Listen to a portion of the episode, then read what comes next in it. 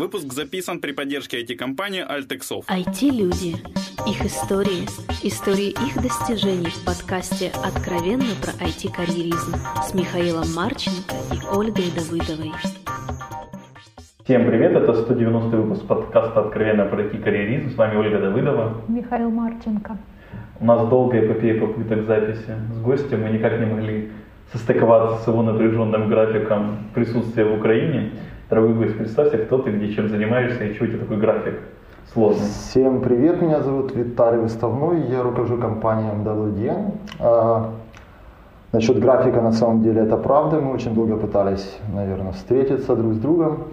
А приходится, на самом деле, продавать наши сервисы, приходится встречаться с клиентами, приходится э, узнавать отзывы о нас, ну и просто, в принципе, путешествовать, на самом деле, я думаю, в этом причина. Но все-таки мы встретились, поэтому поехали. Супер.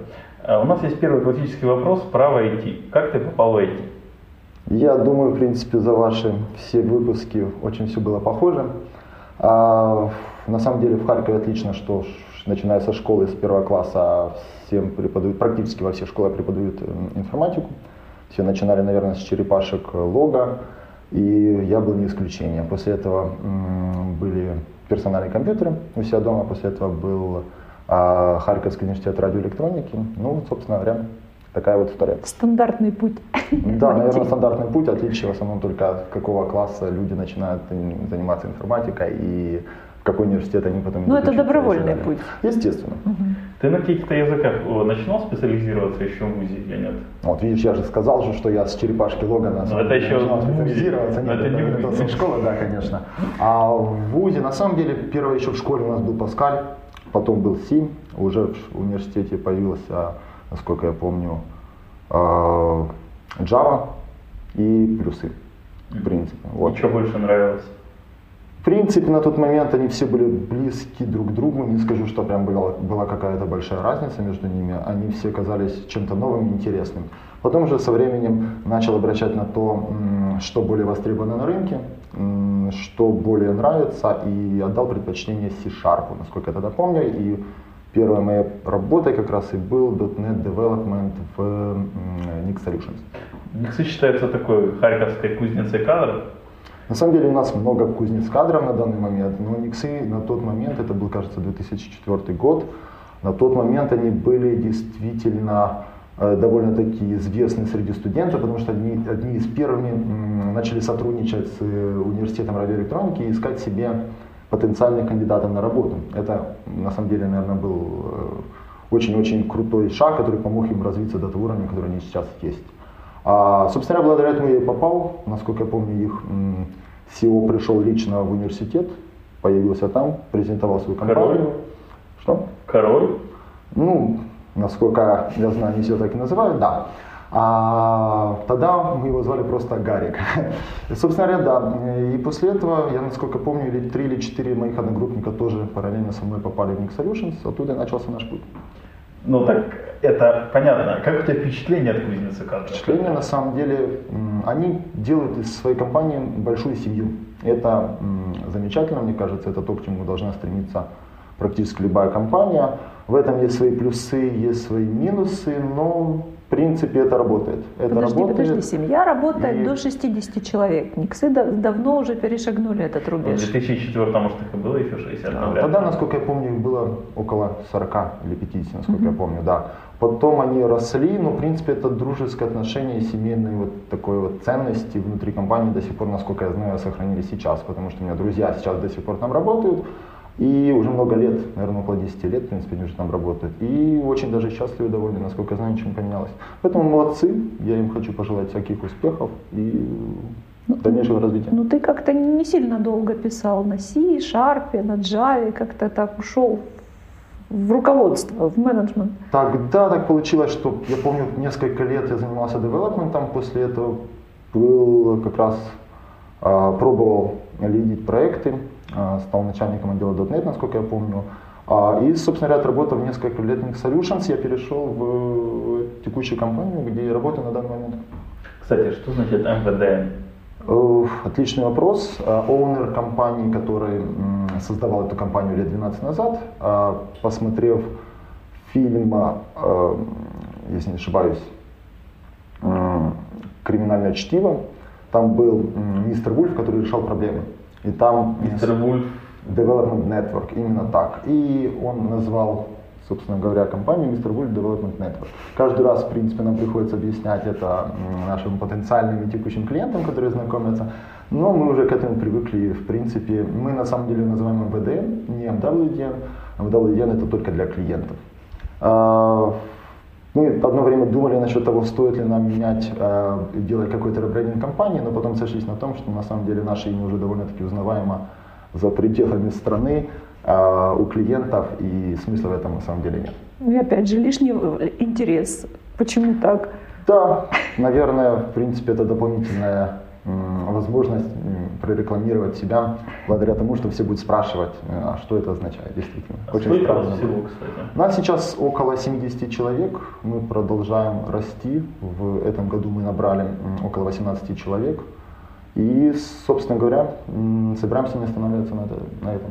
У вас есть какие-то специализации технологические или специализации по доменам? Видишь, какие умные слова? Ого, подготовился. Да, слова действительно умные. На самом деле специализации как таковой я не скажу, что можно выделить, но мы пытаемся двигаться в сторону стартапов. Что я имею в виду под этим? Я имею в виду, что нам не интересны а, небольшие проекты, мы за них попросту не беремся. Нам не интересны, в принципе, поддержка каких-то сайтов, э, существующих и так далее продуктов, хотя, к сожалению, иногда нам приходится это делать, мы стараемся пытаться, мы стараемся браться в основном за новые проекты, с, писать с нуля. У нас э, хорошая база клиентов в Израиле, хорошие референсы, и благодаря этому а, Израиль судя по вашей терминологии, можно использовать слово кузница, кузница стартапов на данный момент. И, в принципе, это позволяет нам браться за новые проекты, помогать э, идеям реализовываться с, начиная с нуля и выделять после этого, если стартап взлетел, собственно говоря, если они нашли деньги и все получилось после создания прототипа, мы выделяем какую-то команду и они продолжают двигаться дальше. Вот. После этого мы берем следующий стартап, помогаем им и так далее. Конечно, не все стартапы взлетают, это нормально. Но те, которые взлетели на данный момент, у нас действительно есть проекты, которые начинались с одного-двух человек, и после этого они сейчас буквально человек 15, наверное. А, которые сейчас работают, там куча инвестиций, и на самом деле все счастливы, все довольны. Ну, То это все-таки какие-то определенные технологии, вот как Миша спрашивал. А, у нас, наверное, единственная вещь, которую мы не берем сидеть, это Java. Я не знаю, почему так сложилось, э, это исторически или принципиально, но у нас нет ни одного проекта, существующего на Java. И нет, на самом деле, есть программисты, которые знают, что такое Java, умеют они писать, но проектов мы не берем. Ура, есть одна компания в Харькове, в которой совсем нет джавистов. Джависты, есть. есть.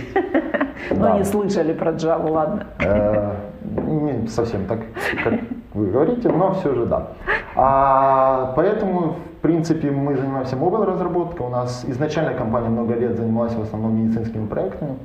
А, собственно, 12 лет назад, когда она основывалась, она основывалась как э, аутсорс, направленный исключительно для одного клиента в Израиле. А, для компании Макесон. И после того, как э, прошло несколько лет, появились новые проекты, пошло развитие в сторону веба, мы переключились в сторону разработки под веб. Хотя до этого на самом деле все велась разработка исключительно desktop application. После того, как пошло более в сторону mobile, мы подключили mobile development, у нас появились отделы Android, iPhone, был даже BlackBerry development. И, собственно говоря, сейчас, наверное, можно сказать, что у нас есть э, практически, мы покрываем практически все современные ниши, э, на которых пишется самый современный софт. А ты вот в самом начале говорил, что приходится продавать свои продукты, ну вот я так услышала, то есть есть и свои какие-то Я а, говорил сервисы, сервисы да? на самом деле, да. Ага. Все-таки как аутсорс мы предоставляем сервисы. То есть собственных стартапов нет, это все равно нет, вы аутсорс? Как, как и любой, да, мы являемся аутсорсом, э, как, как и любой аутсорс, весь код и технология принадлежит кастомерам. И даже несмотря на то, что некоторые кастомеры предлагали нам поучаствовать в доле, собственно говоря, разработки, то есть тем, чтобы мы предоставляли наш development, они за это нам давали долю. На данный момент мы эти предложения не принимали. Никто не знает, хорошо это или плохо, но на данный момент исключительно э, мы предоставляем сервисы. И радуемся тому, что клиенты счастливы. А, что, мне надо что-то говорить? я, тоже, я тоже радуюсь, что клиенты счастливы. Окей, у меня больше вопрос немножко взад. То есть тебе нравилось девелопер? Ты был все же девелопер? Да, на самом деле я до сих пор вспоминаю с ностальгией э, ночи за компьютером, когда темно, хочется кушать, э, ты сидишь, пьешь э, чай или кофе, и пишешь код. Это на самом деле классно, это на самом деле ничем не сравнимые эмоции. Наверное, это когда что-то начинает работать после того, когда ты что-то делаешь за компьютером, это очень круто. А, поэтому на самом деле я вспоминаю это, эти времена с удовольствием. На данный момент я не пишу код, хотя, в принципе, база и знания, насколько я понимаю, сохранились, и приходится, в принципе, поддерживать их в состоянии того, что современные технологии и так далее нужно обновлять все равно свои знания, но не настолько углубленно, чтобы иметь возможность писать качественный код. Угу. Окей, собственно, теперь к вопросу, который я хотел задать. Да. Ты перешел больше в менеджмент, потому что хотел управлять, или то, что ну, вот была именно необходимость? Я думаю, и то, и то. На тот момент была необходимость управлять небольшим отделом разработки. А помимо того, я сам участвовал в тот момент в разработке. Потом, насколько я помню, не хватало времени э, на написание кода, пришлось начинать общаться с клиентами. И постепенно-постепенно я понял, что в принципе меня абсолютно устраивает э, мониторить исполнение проектов, э, исполнять роль так называемого э, технического менеджера, я бы это сказал, когда ну, помимо э, чистого project менеджмента ты еще являешься небольшим э, техническим тимлидом, я бы сказал. А потом, в принципе, постепенно я перешел в роль более, так сказать, Э, чистых project менеджеров. Чистых. Да, я а... тоже думал, как бы заменить слово чистых, звучит очень странно, но не нашел, с чем заменить. Вот э, классический такой вопрос, да, просто есть два мнения. Одно мнение, что есть э, менеджеры вот, уда- успешные, удачные, и им не обязательно быть при этом технарями вот вообще. И вот твой случай, когда ты вот из технарей, да, и умеющий писать, то есть стал менеджером. Ну, непонятен вопрос, что такое успешный менеджер, какие критерии успешного э, менеджера? Ну, давай так скажем. Критерии успешного менеджера – завершенный успешно проект. Считается, ну, что это деле. немножечко разные скиллы. Да. То есть технарь, технарь – это технарь, а менеджер – это менеджер. Ну, есть такое мнение. Вот, что э, одни считают, что менеджеры должны быть вот такими, другие считают, что только технически. Я бы сказал, это мнение совпадает с мнением редакции или нет, чтобы я знал? Мнение редакции вообще ни с чем не совпадает. Не совпадает. Я бы сказал, наверное, что это такой же холивар, который, как и многие другие в интернете, одни считают, что менеджера нужно делать из тестировщиков, другие из сейлсов, третьи говорят, что это обязательно должен быть технический бэкграунд. Я думаю, сколько людей, столько мнений. Мое же мнение, в принципе, что э, определенный технический бэкграунд обязан быть хотя бы для того, чтобы иметь возможность э, помочь клиенту в случае необходимости и без привлечения тим-лидеров э, качественно подсказать ему э, его ошибки, возможно, в каком-то более углубленной технической модели проекта, в его идеи и так далее. То есть, чтобы не обязательно было при общении говорить, э, извините, я вас подключу к нашему техническому специалисту и так далее. Из той же серии, на самом деле, sales менеджер тоже должен быть технически подкован. Э, я сталкивался с sales менеджерами, которые тоже абсолютно не были связаны никак с IT и пытались делать sales. Это тоже не работает. К сожалению, невозможно, позвонив клиенту, и получив первый раз э, после cold call возможность пообщаться с директором компании, потенциальным клиентом, и на вопросы более технического плана, что вы делаете, что вы не умеете, а ответить, извините, давайте завтра мы свяжемся сделаем вам более детальный офер и опишем наши предложения. Поэтому я считаю, что технический бэкграунд хорошо, нет, тоже, конечно, хорошо, но лучше, когда бэкграунд есть. Окей. Okay. Что ты считаешь тебе именно вот помогло, кроме технического бэкграунда, стать менеджером? Или что ты развивал себе, чтобы быть хорошим менеджером уже? Наверное, communication skills это самое важное, в принципе, в любой профессии, которая связана с людьми. А в принципе и development, и management, и все что угодно в нашей общей специализации связано с э, в каком-то способе общения. Или через код, или через Skype, или непосредственно личное общение. Ну, вы улыбаетесь, но на самом деле программисты тоже общаются друг с другом, но тут через код. Это тоже специфический язык, в принципе, общения. А, и насколько человек хорошо знает этот язык, настолько это ему помогает, в принципе, общаться с другими людьми. Поэтому, в принципе, communication skills должен быть очень развит. Это в любом случае э, знание иностранных языков, это обязательно. Ну и, в принципе, желание э, помочь людям двигаться дальше, я думаю, это то, к чему должен стремиться каждый менеджер. То есть не только думать о том, э, как помочь себе и компании, на самом деле, чтобы увидеть людей в своей компании, в своей команде более счастливы мелочами на работе, мелочами в жизни, и разруливание конфликтов это и есть, в принципе, то, от чего получает удовольствие менеджер. А как развивать communication skills? Есть рецепт? Рецептов, уверен, море. Это как ввести в Гугле рецепт на что-нибудь, и Google ответит миллионом страниц. Какой из них лучше, тоже выбирать непосредственно самому человеку, и не мне, в принципе, ну, Твой рецепт у тебя есть? Мой рецепт, Для себя. да, мой рецепт, наверное, это продолжать пробовать. Чем больше человек пробует, чем больше он натыкается на ошибки, и потом главное их анализировать.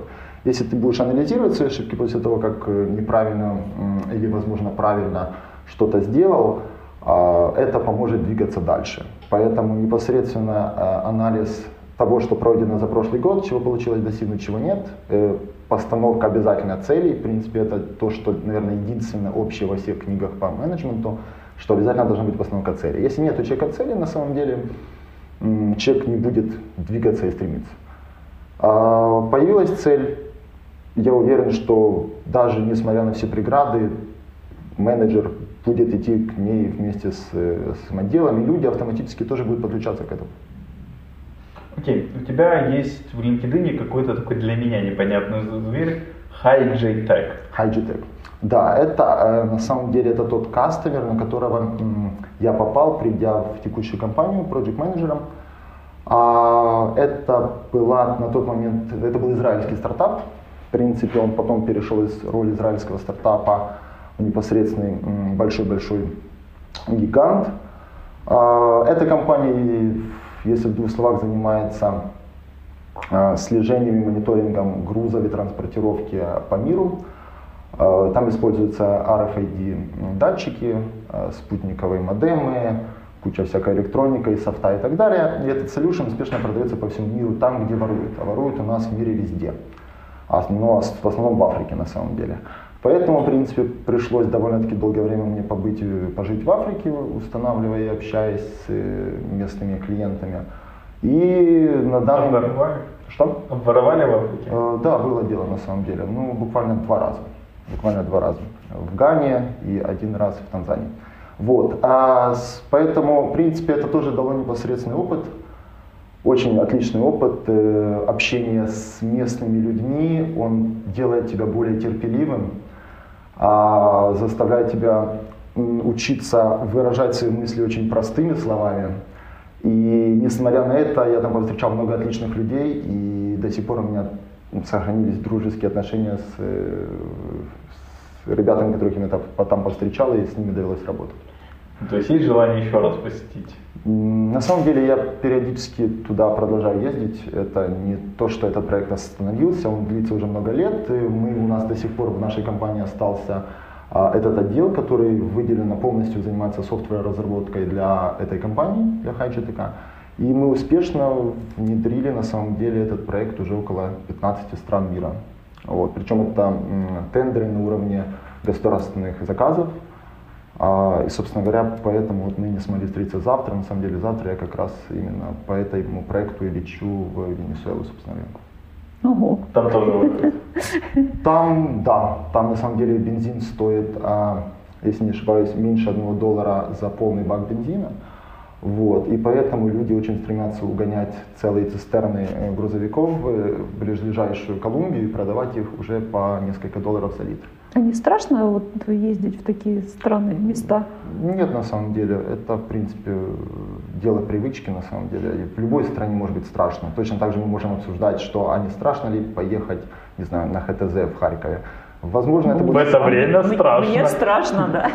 Да, но тем не менее люди там живут, люди туда ездят, и большинство людей, которые там находятся, даже не задумываются о том, что кому-то в центре, сидящим сейчас вот на проспекте Ленина, может быть а, каким-то образом некомфортно поехать туда. Точно так же во всех этих странах мира это новые люди, новое общение, это новый опыт и, собственно говоря, движение вперед. Окей, у тебя был опыт в стартапе, я не знаю, как продуктовой компании GetTaxi.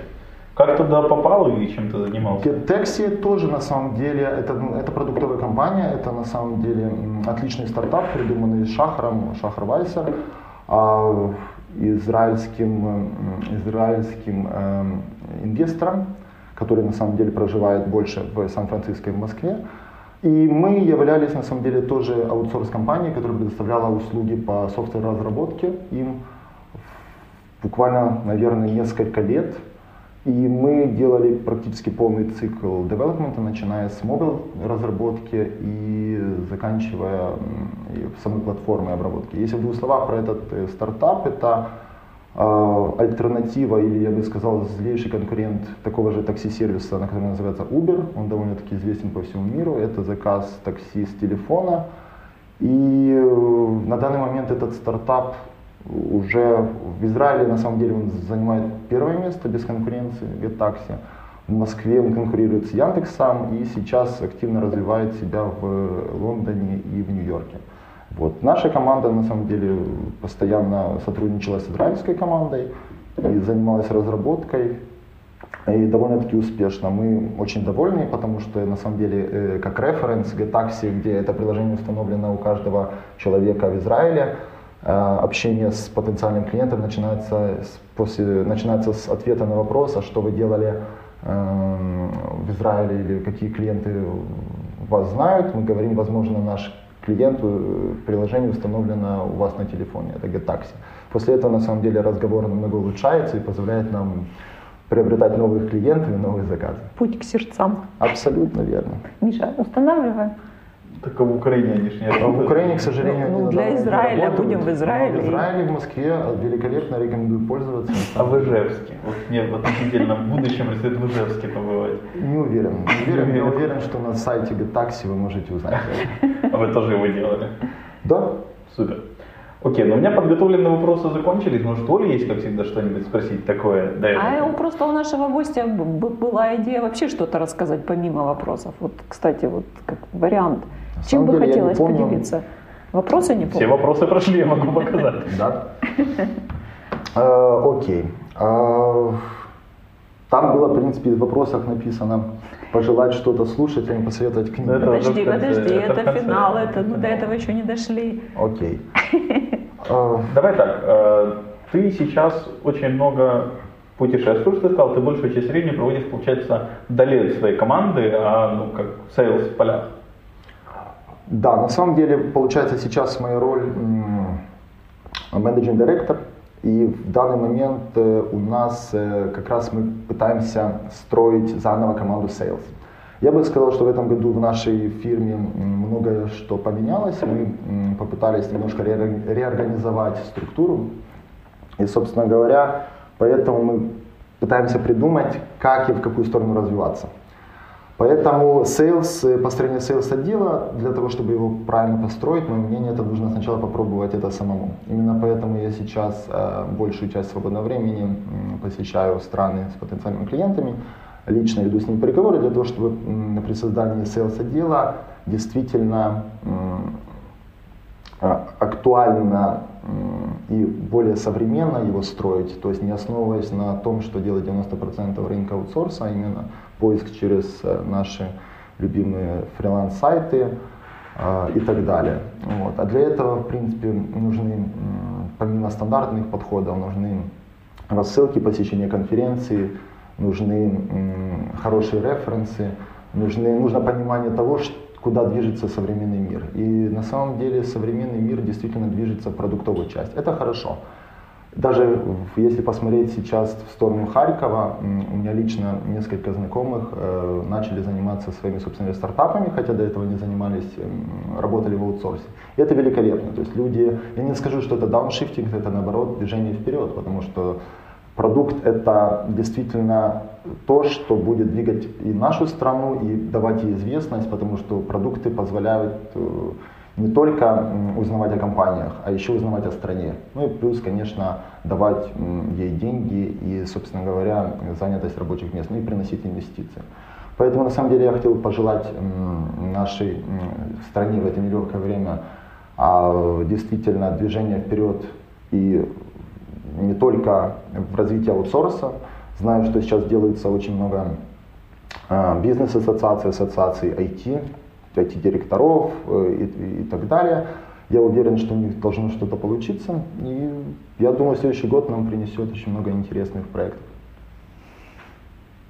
А, ну, ты сейчас так сказал в заголи, а вот личные какие-то планы у тебя есть вот на будущее? Что? Да, конечно. Э, личные планы на будущее, на самом деле, это в контексте э, нашей компании.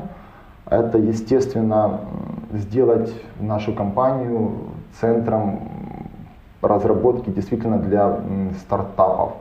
То есть я хочу действительно, чтобы мы акцентировали более внимание на стартапы, чтобы мы смогли делать полный цикл э, поддержки, разработки, продвижения, маркетинга и так далее для стартапов, что внутри страны, что было великолепно, что за рубежом. На данный момент мы это можем делать только для зарубежных клиентов, но посмотрим, что будет время. Поэтому, конечно, помимо э, роста нашей компании и, возможно, улучшения качества э, жизни наших разработчиков – Естественно, хотелось бы более интересных проектов, хотелось бы более э, новых клиентов. Э, ну и, в принципе, это план на следующий год. А лично для себя я бы хотел бы пожелать себе э, хорошую команду. Она, в принципе, уже есть, но добавить в нее новую кровь, новых людей и двигаться вместе дальше. Окей. Okay. Посоветуй нам, слушателям, две книги. Окей, обычно вам советуют на самом деле IT-книги. Одну, я думаю, могу посоветовать. Она мне когда-то очень неплохо помогла при движении по карьерной лестнице. Она называется «Первые 90 дней». А, если не ошибаюсь, ее автор Уотсон или Уотсон. На самом деле этот автор описал, каким образом и как тяжело происходит человеку, которого назначают на какую-то руководящую должность в большой бюрократической компании. Как можно искать себе не конкурентов, а, а помощников, как делать внутри корпорации себе, а, находить друзей, вместе с ними бороться за место под солнцем и так далее. В общем, настоятельно рекомендую. А вторую книгу я посоветую не совсем идти, хотя Тим Феррис известен своим четырехчасовым рабочей неделей. Он написал еще великолепную книгу, она называется «Четырехчасовое тело». Вот. Э, эта книга рассказывает, э, на самом деле, кучу всякой ненужной информации, но помимо этого она предлагает довольно-таки интересные эксперименты над своим телом, диетой и так далее. И я скажу, что для айтишников на данный момент она может оказаться очень актуальной. Вот. Окей, okay, спасибо. Пожелай что-то нам, может, напоследок, не нам, нашим слушателям. До Нового года, в принципе, осталось еще несколько Это выйдет недель. примерно 20 или 27 Уже января. В Новом году, да. да. Тогда, в принципе, до Нового года осталось не так уже много. И я хочу пожелать всем в следующем году а, того, что вы не достигли в этом. То есть наверняка в прошлом году, в начале года вы думали, все, на этот год я ставлю такие-то, такие-то цели, Наверняка часть из них вы успели сделать, и вы молодцы, часть из них вы наверняка не сделали, и я уверен, что в этом году они обязаны получиться. Окей. Большое спасибо, что нашел время и ответил на наши вопросы. Большое спасибо слушателям, что слушали нас и вопросы и пожелания мне на почту шами 13 собака gmail.com. Всем спасибо, всем пока. Спасибо, пока. Пока-пока. Откровенно про IT-карьеризм с Михаилом Марченко и Ольгой Давыдовой.